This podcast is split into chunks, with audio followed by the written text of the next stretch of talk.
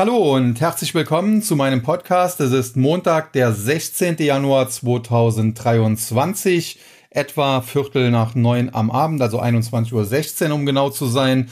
Und äh, heute konnte ich den Podcast mal etwas früher aufnehmen, denn in den USA, da ist Martin Luther King Jr. Day. Das heißt ein Feiertag und deswegen sind dort nur die Anleihemärkte heute geöffnet der Aktienmarkt äh, komplett geschlossen und äh, dementsprechend ja hatten wir dann im Prinzip heute mit dem äh, Schluss des deutschen Handels spätestens dann äh, jetzt gegen 20 Uhr der Parketthandel im Prinzip auch Feierabend, äh, was die Börse hier angeht. Ja, und äh, dementsprechend muss man sagen, ist heute auch nicht besonders viel passiert, aber man muss auch sagen, obwohl nicht viel passiert ist, äh, ist das, was dann am Ende passiert ist, durchaus positiv zu werten. Denn wir haben am Ende beim DAX immerhin ein Plus von nicht ganz 50 Punkten, 47,52 oder 0,31 Prozent auf 15.134,04. Das heißt, die Bullen konnten die Kursgewinne, die sie zuletzt im Index äh, ja, äh, gemacht haben, äh, weiter verteidigen. Die Bären haben derzeit so gut wie keine Chance und äh, das äh, sieht alles in allem kurzfristig weiter gut aus. Es bleibt dabei. Meine Einschätzung einer Jahresendrallye, die dann in eine Jahresanfangsrallye mündet, die waren nicht ganz korrekt, weil es eben keine Jahresendrallye gab.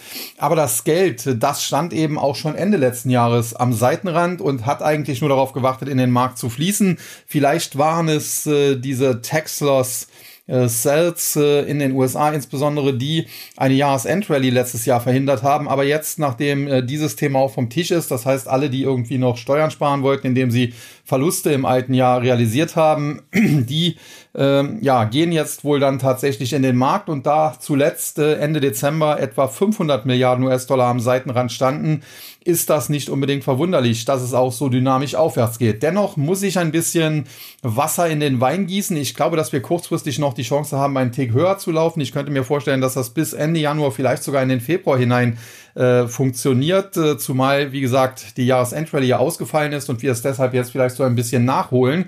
Aber ich bin nach wie vor noch nicht völlig davon überzeugt, äh, dass wir jetzt aus dem Bärenmarkt rauskommen. Und da muss man eben ganz klar sehen, die Notenbanken weltweit, insbesondere natürlich die EZB, aber auch die FED stehen immer noch auf dem Bremspedal. Die FED hat ganz klar kommuniziert, man will den Leitzins weiter anheben, wahrscheinlich bis in den Bereich von fünf Prozent. Das, äh, ja, da geht der Markt sogar einigermaßen konform mit.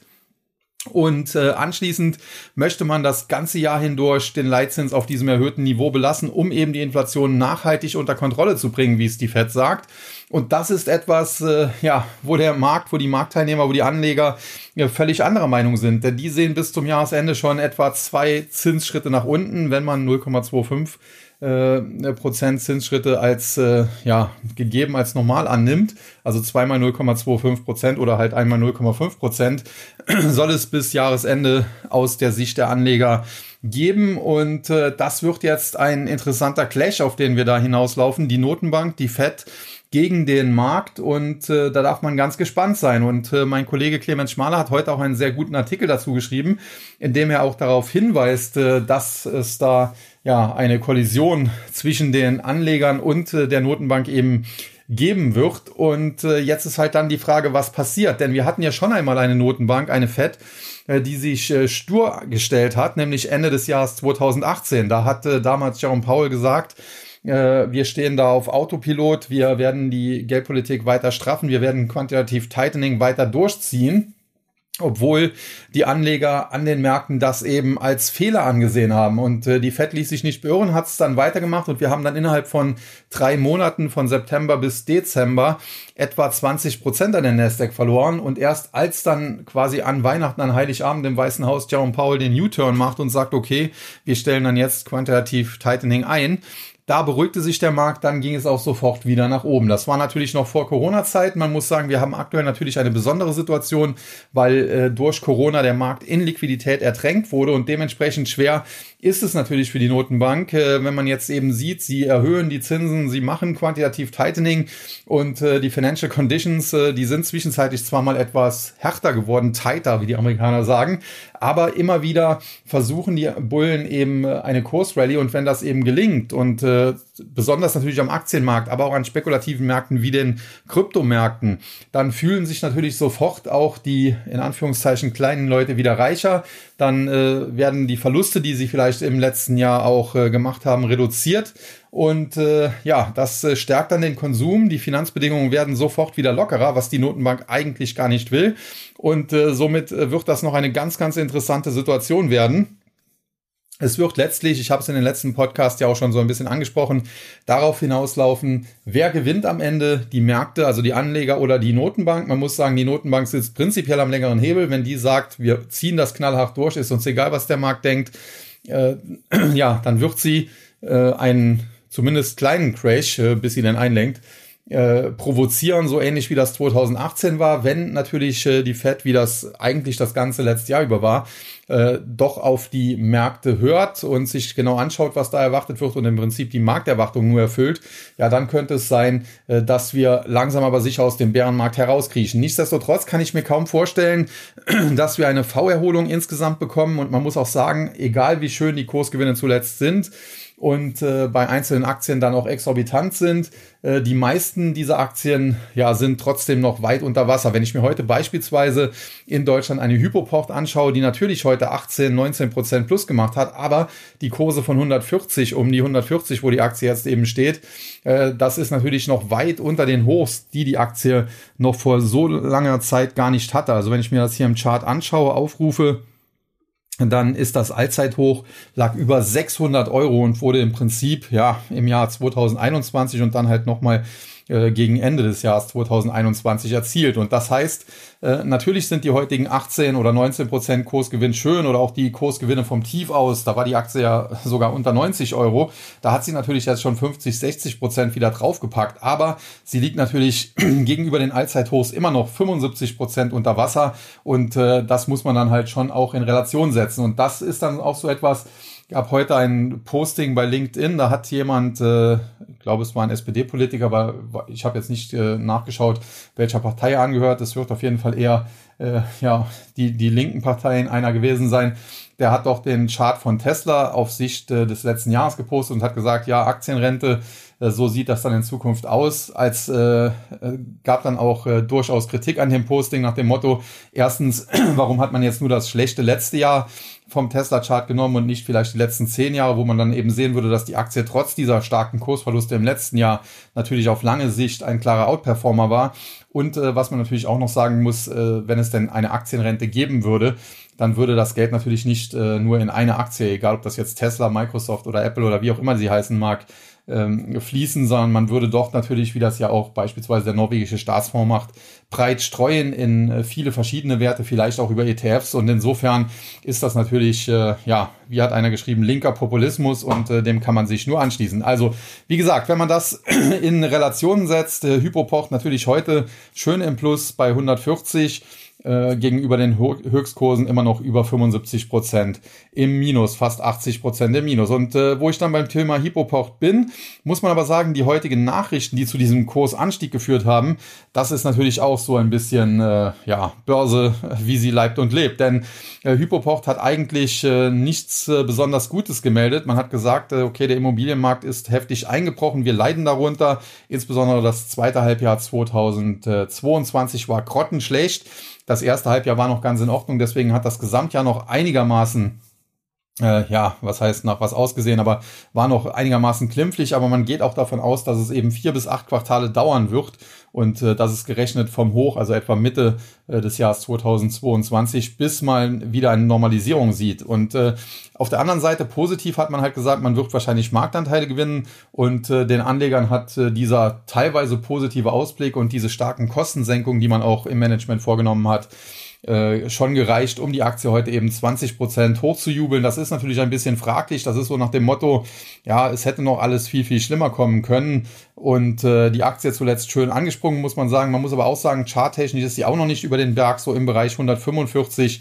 Ja, da hätte sie eine Art Gap geschlossen, dass sie in der Vergangenheit allerdings auch schon mal geschlossen hat und dann nochmal zurückgefallen war. Ich könnte mir also durchaus vorstellen, dass die Aktie vielleicht sogar diesmal höher klettert, vielleicht sogar bis in den Bereich 180, 200, aber dass es dann tatsächlich auch nochmal deutliche Rücksetzer geben kann, zumindest auf das aktuelle Niveau um die 140 zurück. Und insofern, Hypopocht ist aus meiner Sicht keine schlechte Aktie, kein schlechtes Unternehmen kann man sich langfristig anschauen, aber äh, Kurzfristig muss man hier natürlich mit hoher Volatilität klarkommen und generell würde ich halt nicht unbedingt Aktien kaufen an einem Tag, wo sie 20 Prozent und mehr plus machen. Das gilt äh, für den Kryptobereich übrigens genauso. Wir haben da im Tag beispielsweise zuletzt auch drauf verzichtet, äh, hier solche Projekte wie Singularity Net noch zu kaufen, als der Kurs sich da schon um 200 Prozent nach oben bewegt hat. Das mag kurzfristig manchmal ein Fehler sein, aber es schützt eben auch äh, vor ja teilweise heftigen Verlusten und gerade Singularity Net äh, ist teilweise ist der Kurs halt von 5, 6 Cent in der Spitze auf 26 Cent gestiegen, aber dann zwischenzeitlich auch wieder auf 14 Cent zurückgekommen und äh, wenn man da eben zum falschen Zeitpunkt in sowas reingeht, wenn man das bei 24 oder 25 Cent gekauft hätte, ja, dann äh, schaut man da nur hinterher. Ja, ansonsten, wenn wir nochmal zum DAX zurückkommen, da haben wir heute auf der Verliererseite die Aktien von Airbus, von RWE und von Hannover Rück. Da muss man sagen, Airbus äh, eigentlich ja auch im Bereich äh, ja, militärischer äh, Produkte unterwegs. Also es ist ja nicht nur ein Flugzeugbauer, der jetzt hier ja Passagierflugzeuge baut, sondern die haben halt auch äh, eine Militärsparte, ähnlich wie das auch Boeing hat. Und da hätte man eigentlich erwarten können, angesichts der Nachrichten, äh, dass vielleicht noch mehr Geld demnächst in die Bundeswehr investiert werden muss, nachdem jetzt die äh, Verteidigungsministerin zum Glück endlich mal weg ist, äh, dass diese Aktie heute anspringt. Andere wie Hensoldt beispielsweise, wo heute der Herr Scholz, der Bundeskanzler, zu Gast war, äh, oder auch Rheinmetall, äh, wo man sagen muss, äh, ja, die Aktien haben sich zuletzt sehr, sehr stark entwickelt, äh, konnten heute noch weiter zulegen. Äh, die Aktie von Airbus, die zuletzt eher so ein bisschen hinterhergehinkt hat, hinkt auch heute hinterher und verliert sogar 1,3 Prozent gegen einen relativ stabilen Markt. Also das ist schon mal ein, ein nicht so gutes Zeichen, würde ich sagen. Dann RWE, da muss man sagen, Lützerath ist durch, äh, aber das war ohnehin hier nicht zuletzt das Thema. Es gab auch eine Frage dazu äh, im TAG, auch wenn das ja jetzt keine Tech-Aktie ist, äh, ob Lützerath hier der Grund äh, dafür sein könnte, dass die Aktie festhängt. Ich denke das nicht. Ich hatte schon Ende letzten Jahres darauf hingewiesen, dass dieses Thema, diese Energieaktien, die ja ein, ein sehr gutes Jahr 2022 insgesamt hatten, auch RWE, war ja hier recht gut unterwegs, dass das so ein bisschen jetzt abebbt, weil eben die schlimmsten Befürchtungen nicht wahr äh, geworden sind und höchstwahrscheinlich auch nicht mehr wahr werden. Und äh, wenn man sich anschaut, die Strompreise beispielsweise an der, ich glaube, Leipziger Strombörse, die sind teilweise in den negativen Bereich sogar gerutscht. Also äh, auch wenn die Verbraucher in Deutschland natürlich wieder gemolken werden, muss man hier sagen, äh, dass es am Strommarkt eine deutliche Entspannung zuletzt gegeben hat und das ist, ist nicht unbedingt positiv für AWE. Ich sehe die Aktie kurzfristig so ein bisschen ausgereizt, habe sie beispielsweise auch aus meinem Wikifolio dementsprechend Ende letzten Jahres schon verkauft. Und dann Hannover Rück, muss man sagen, prinzipiell nichts gegen die Aktie einzuwenden, aber auch hier die Versicherungen Hannover Rück, Münchner Rück, die waren natürlich letztes Jahr recht stark, die sind auch dieses Jahr noch einigermaßen gut reingekommen. Aber äh, das ist natürlich dann so eine Sache, wenn der Markt insgesamt drehen sollte, dann müssen natürlich bei irgendwelchen Aktien auch Gewinne mitgenommen werden, um vielleicht wieder in den Tech-Sektor reinzugehen. Und da bieten sich natürlich die äh, guten Performer des äh, letzten Jahres an und dementsprechend Hannover Rück heute ta Tagesverlierer im DAX mit einem Minus von 1,8 Prozent. Die Gewinnerseite hingegen haben wir Fresenius Medical Care. Ich hatte ja vor ein paar Wochen hier im Podcast auch gesagt, Fresenius, Fresenius Medical Care, die sind mir eigentlich zu stark verprügelt. Da sehe ich eigentlich Aufwärtspotenzial. Das äh, materialisiert sich hier immer mehr. Ähnliches ja auch zuletzt bei Heidelberg Zement gesehen. Dann Vonovia, äh, Immobilienaktien auch wieder auf dem Weg nach oben, wenngleich ich hier immer noch etwas vorsichtig wäre, denn der Immobilienmarkt, äh, der wird natürlich auch äh, ja nicht äh, wieder durch die Decke gehen äh, so schnell. Äh, selbst wenn die Notenbanken jetzt nicht mehr so stark bremsen, muss man sagen, das Zinsniveau ist jetzt ein anderes und man wird sicherlich nicht wieder über Nacht auf Null gehen mit den Zinsen. Also insofern, da wird noch einige Zeit so ein, so ein bisschen gebremst werden und äh, dementsprechend wird das auch die Immobilienaktien belasten. Allerdings muss man eben auch sagen, eine Vonovia teilweise unter 20, das war natürlich schon sehr, sehr tief. Da war schon äh, fast ein Horrorszenario eingepreist und dementsprechend, nachdem das jetzt auch so ein bisschen äh, ja in den Hintergrund rückt und wahrscheinlich nicht ganz so schlimm kommt, äh, kann sich die Aktie auch erholen vom Tief aus fast 40 Prozent. Da muss man auch sagen, das ist langsam schon wieder des Guten ein bisschen zu viel. Und dann Zalando hatte zuletzt äh, im TAC äh, eine Besprechung der Aktie auf Anfrage, denn dort gab es eine wunderschöne Cup and Handle von Trendformation im Bereich von 30 Euro. Wenn sie die, die Marke von 30 Euro hinter sich lassen kann, dann kann sie bis 40 laufen, war meine Ansage. Das hat sie dann auch schnell getan. Mittlerweile stehen wir aber heute sogar bei über 44 und da muss man sagen, der nächste Ausbruch ist quasi ohne große Zwischenkorrektur erfolgt. Bei 40, da war ein charttechnischer Widerstand.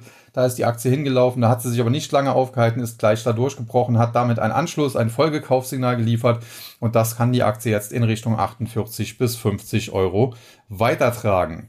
Ja, das waren dann die äh, Gewinner und Verlierer im DAX. Wie gesagt, generell sieht das Bild nicht so schlecht aus, nicht so übel aus, aber man sollte auch jetzt nicht äh, glauben, äh, dass schon wieder alles eitel Sonnenschein ist und hier in äh, FOMO geraten, wie das so schön heißt, Fear of Missing Out, gerade im Kryptosektor. Und damit bin ich dann beim letzten Thema für heute, denn der Bitcoin, der schickt sich derzeit an, versucht die Marke von 21.000 Dollar jetzt sogar hinter sich zu lassen. Für eine alte Telefonkarte nicht schlecht. Wenn er das schaffen würde, hätte er Platz bis 24.000, 25.000, also nehmen wir die Mitte 24.500 als Kursziel. Höher sehe ich ihn derzeit nicht, aber es gab heute ganz interessante Meldungen vom Weltwirtschaftsforum, World Economic Forum, WEF oder Weltwirtschaftsforum, WWF äh, aus Davos in der Schweiz, denn dort präsentieren sich natürlich auch verschiedene Kryptounternehmen, insbesondere ist das Casper, CSPR, wobei der Coin äh, relativ schwach zuletzt unterwegs war. Und auf der anderen Seite Hedera, früher Hedera Hashcraft, Haber genannt. Den haben wir zuletzt dann auch ins Musterdepot gekauft als Spekulation darauf. Das darf ich hier an dieser Stelle ausnahmsweise mal verraten. Äh, normalerweise mache ich das nicht und ich glaube, dass insbesondere Hedera auch äh, ja davon profitieren kann, dass sie da in Davos eben zugegen sind. Bei Casper, wie gesagt, würde ich mich zurückhalten. Aber äh, was ist die äh, eigentliche Top-Nachricht? Und zwar äh, Anthony Scaramucci, der war mal für ein paar Tage irgendwie Medienberater von Donald Trump oder irgend so einen Job hatte er zumindest. Er hat sich dann aber sehr schnell wieder erledigt gehabt ist jetzt auch ein ziemliches Großmal, muss man sagen, aber er ist vor allen Dingen auch ein Hedgefondsmanager. Er war es früher und er war es dann nach seiner äh, sein, seinen zehn Tage Dienst da im Weißen Haus ist er es wieder geworden mit Skybridge Capital und der hat in Davos jetzt gesagt äh, seine Skybridge Capital also sein Hedgefonds der wettet darauf dass der Bitcoin in den nächsten Wochen und Monaten bis 35.000 Dollar laufen wird. Und wenn das der Fall wäre, dann würde er mit seinem Hedgefonds richtig absahen. Jetzt muss man sagen, aus meiner Sicht äh, kommt hier langsam tatsächlich wieder zu viel FOMO rein. Wenn man sich das anschaut, Ende November, nachdem so ja die letzten Ausläufer des FTX-Skandals kamen, als wir beispielsweise im TAC auch erste Käufe vorgenommen haben, wir haben damals Bitcoin beispielsweise gekauft oder Tesos, äh, da stand anscheinend die Welt kurz vor dem Untergang. Das habe ich nie geglaubt, deswegen haben wir diese Käufe gemacht und wir haben zuletzt äh, um den Jahreswechsel dann nochmal nachgelegt, also gerade jetzt rechtzeitig, bevor diese Rallye dann angefangen hat. Und äh, wie gesagt, das habe ich jetzt so nicht gesehen, dass die Welt untergehen wird, die Kryptowelt untergehen wird und dementsprechend war ich hier positiv. Aber wir haben jetzt innerhalb kurzer Zeit davon etwa 16.000 auf jetzt über 21.000 zugelegt. Das ist per Definition, wenn man sagt 20% plus ist ein Bullenmarkt, dann sind äh, die Kryptos der Bitcoin schon wieder im Bullenmarkt, wenn man so will. Wobei bei Kryptos wäre ich da mit den Definitionen ein bisschen äh, vorsichtig. Und äh, jetzt kommt dann so ein Anthony Scaramucci, den man jetzt auch nicht unbedingt als Krypto-Experten in der Vergangenheit gesehen hat. Und äh, der sagt jetzt, er wettet darauf 35.000 Dollar in den nächsten paar Wochen und Monaten. Ich glaube, das ist äh, zu viel. Es mag sein, dass er damit versucht, den Kurs zu pushen. Vielleicht geht er dann sogar äh, wenn es auf 24, 25.000 Dollar gehen sollte, mit seinem Hedgefonds raus, nimmt Gewinne mit. Das könnte ich mir gut vorstellen, dass das die Intention ist. Das ist eben das Problem am Kryptomarkt, dass hier solche Geschichten eben möglich sind. Aber aus meiner Sicht, wie gesagt, ich bin durchaus positiv für die Kryptos auf lange Sicht, auch auf mittlere Sicht. Selbst kurzfristig bin ich insofern positiv, als dass ich denke, es ist nur ein Tick nach oben drin. Aber ich glaube, dass wir danach auch nochmal deutliche Rücksetzer sehen werden. Was ich allerdings nicht glaube, ist, dass wir jetzt noch neue Tiefs machen. Also der Bitcoin war ja im Tief etwa bei 15.000 500. Das kann ich mir jetzt schwer vorstellen, dass wir das nochmal unterbieten. Es ist sogar einigermaßen schwer vorstellbar, dass wir nochmal dahin laufen, aber da weiß man nie, man weiß ja nicht, was da noch kommt. Es gibt ja aktuell auch noch Entwicklungen, beispielsweise um äh, Genesis und äh, die Digital Currency Group äh, und so weiter, äh, wo auch noch nicht klar ist, was da am Ende rauskommt. Also da kann es durchaus nochmal Rückschläge für den Kryptomarkt geben. Allerdings aus meiner Sicht glaube ich, dass wir jetzt über den Berg sind, äh, dass die schlimmste, die härteste Zeit des Kryptowinters vorbei ist, dass wir, wie gesagt, nicht unbedingt neue Tiefs noch machen in den meisten Coins und Tokens. Insbesondere bei Bitcoin und Ethereum kann ich mir nicht vorstellen. Aber man sollte jetzt auch nicht sich der Erwartung hingeben, dass wir durch die Decke gehen und in drei Monaten den Bitcoin wieder auf einem neuen Allzeithoch sehen werden. Ja, und äh, in dem Zusammenhang habe ich mir auch mal angeschaut, welche die Top-Performer zuletzt waren. Und da muss man sagen, ja, das ist natürlich ein buntes Bild, aber eins ist auch klar, der Bereich äh, künstliche Intelligenz, Artificial Intelligence, AI auf Englisch oder äh, künstliche Intelligenz, KI auf Deutsch, der hat zuletzt natürlich auch am Kryptomarkt äh, durchschlagenden Erfolg gehabt aufgrund äh, von OpenAI und eben ihrem äh, ChatGPT, äh, diesem, ja, äh, die, diesem Dienst, den man da im Internet ja kostenlos sogar nutzen kann, wo dann auch Microsoft eingestiegen ist. Die Firma OpenAI wird mittlerweile mit 29 Milliarden Dollar bewertet. Und dementsprechend sind dann eben Projekte wie beispielsweise Fetch AI, AI Artificial Intelligence, da steckt schon im Namen, oder eben auch SingularityNet AGIX durch die Decke gegangen. Wir haben beispielsweise äh, ja seit Juli, seit 1. Juli äh, 2022 ein Plus bei Fetch AI von 213,5 Prozent etwa und bei SingularityNet sogar 303 63,4 Prozent. Es gibt natürlich noch ein paar andere Gewinner, beispielsweise der Bereich äh, der DEX äh, ist natürlich nach dem Zusammenbruch von FTX auch sehr gut gelaufen. Hier haben wir beispielsweise GMX hat nichts zu tun mit dem äh, E-Mail-Dienst von United Internet, sondern ist eine Kryptobörse, eine DEX, eine Digi äh, digitale, eine dezentrale äh, Kryptobörse, wenn man so will. Äh, hier hat der zugehörige GMX äh, um 223,5 Prozent zugelegt und dann haben wir noch ein DeFi-Projekt mit Lido, das äh, kürzlich äh, zwischenzeitlich sogar zum erfolgreichsten DeFi-Projekt geworden ist, äh, wo am meisten Total Value Lock drin ist, also wo am meisten Geld äh, hinterlegt ist von Anlegern und äh, der Lido DAO Token, der hat beispielsweise sogar äh, seit 1. Juli ein Plus von 375 Prozent gemacht. Ansonsten gibt's natürlich noch ein paar kleinere. Der einzige größere, der noch auf der Gewinnerliste weit oben steht, ist Optimism. Das ist natürlich auch ein ganz interessantes äh, Projekt und äh, ja, im äh, TAC werden wir natürlich die Kryptos engmaschig verfolgen. Wir haben zuletzt die Investitionsquote deutlich erhöht. Wir waren teilweise im Bereich von 20 Prozent. Wir sind jetzt über 30 Prozent. Äh, wir werden wahrscheinlich noch ein bisschen höher gehen bei Rückschlägen. Aber wie gesagt, man sollte sich keine Illusionen hingeben. Ich gehe nicht davon aus, dass wir jetzt eine V-förmige Kursrallye sehen und dann bald wieder neue Allzeithochs im Bitcoin und äh, den, den ganzen äh, Altcoins sehen. Aber tatsächlich dürfte die schlimmste Zeit zumindest hinter uns liegen. Ich habe es immer gerne so verglichen.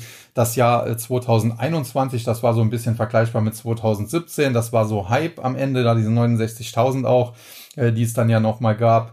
Äh, das Jahr 2022, der Kryptowinter, der war so vergleichbar mit 2018. Und 2018 war es auch so, dass im Dezember damals der Kryptowinter geendet ist. Und dann haben wir uns ja über 12, 15, 16 Monate seitwärts, aufwärts bewegt, sprich, es ging immer zwei Schritte vor, einen Schritt zurück, drei Schritte vor, zwei Schritte zurück. Teilweise ging es dann auch mal zwei Schritte zurück und nur einen Schritt vor. Also es ging äh, tendenziell seitwärts, aufwärts, aber es war nicht die ganz große Dynamik drin und dann erst äh, ja 2020 nach dem Corona-Crash, wo es ja kurzfristig nochmal runterging und insbesondere 2021 mit der Gelddruckorgie der Notenbanken, da ging es dann eben durch die Decke und so ähnlich könnte es halt wieder sein. Wie gesagt, 2017 vergleichbar mit 2021, 2018 vergleichbar mit 2022. Das heißt, das aktuelle Jahr könnte vergleichbar sein mit 2019 und äh, dementsprechend äh, ja, bin ich äh, davon überzeugt, dass die Kryptos neue Allzeithochs machen, aber eben noch nicht jetzt. Aktuell, glaube ich, ist das ein, ja, eine, eine, ein Ende, ein langsames Auslaufen des Krypto-Winters. Es kann nochmal Rückschläge geben, die kann man aber jetzt dann äh, tendenziell nutzen. Das werden wir, wie gesagt, im Tag auch tun. Haben wir auch bei Aktien zum Teil schon gemacht. Und äh, ich denke, dass wir dann äh, insbesondere 2024, aber ganz besonders dann 2025 auch wieder deutlich besseren Zeiten entgegensehen. Ansonsten kann ich es halt nur nochmal betonen, die Ansage der Jahresendrallye war falsch. Äh, es gab sie nicht, wenngleich es auch keinen Jahresendcrash gab. Also es war mehr oder weniger ein Seitwärtsgeplänkel, äh, tendenziell ein bisschen mit Abwärtsdruck, aber jetzt nichts Gravierendes. Dafür die Jahresanfangsrallye, die gibt's jetzt umso dynamischer und äh, die hat auch noch ein bisschen Platz nach oben. Aber das sollte nicht dazu verführen, jetzt äh, hier Harakiri All-In zu gehen oder mit hohen Hebeln Long zu gehen, denn ich glaube, es wird noch Rückschläge geben. Und äh, diese Rückschläge muss man dann aber sagen, die muss man nutzen. Wobei ich der Meinung bin, äh, wir könnten, wie gesagt, einen guten Januar erleben, vielleicht auch noch einen, einen einigermaßen äh, guten Februar, zumindest die ersten Tage oder ein, zwei Wochen im Februar. Aber dann sollte es eben auch nochmal runtergehen und diese Abwärtsbewegung, die kann durchaus auch zwei, drei Monate dann nochmal gehen. Das heißt, nicht den ersten schwach, äh, schwachen Tag, das erste Dip gleich kaufen, sondern erst einmal abwarten Äh, und äh, ja, im Zweifel kann man dann ja immer noch zuschlagen. In diesem Sinne soll es das für heute gewesen sein. Heute natürlich etwas kürzer, weil die Amerikaner ja nicht dabei waren. Ich bin gespannt, was die Amerikaner in dieser Woche dann machen werden nach dem heutigen Feiertag, dem Martin Luther King Junior Day. Und in diesem Sinne verabschiede ich mich an dieser Stelle bis kommenden Freitag. Äh, wobei ich da noch schauen muss, ob es klappt äh, mit dem Podcast, weil ich da auf dem äh, Börsentag nach Dresden unterwegs bin. Ansonsten, wenn das ausfallen sollte, dann hören wir uns Montag in einer Woche wieder. Egal ob jetzt Freitag oder Montag, bis dahin verabschiede ich mich wie immer an dieser Stelle und sage Tschüss und Bye-bye, bis zum nächsten Mal. Es verabschiedet sich Ihr, Euer Sascha Huber.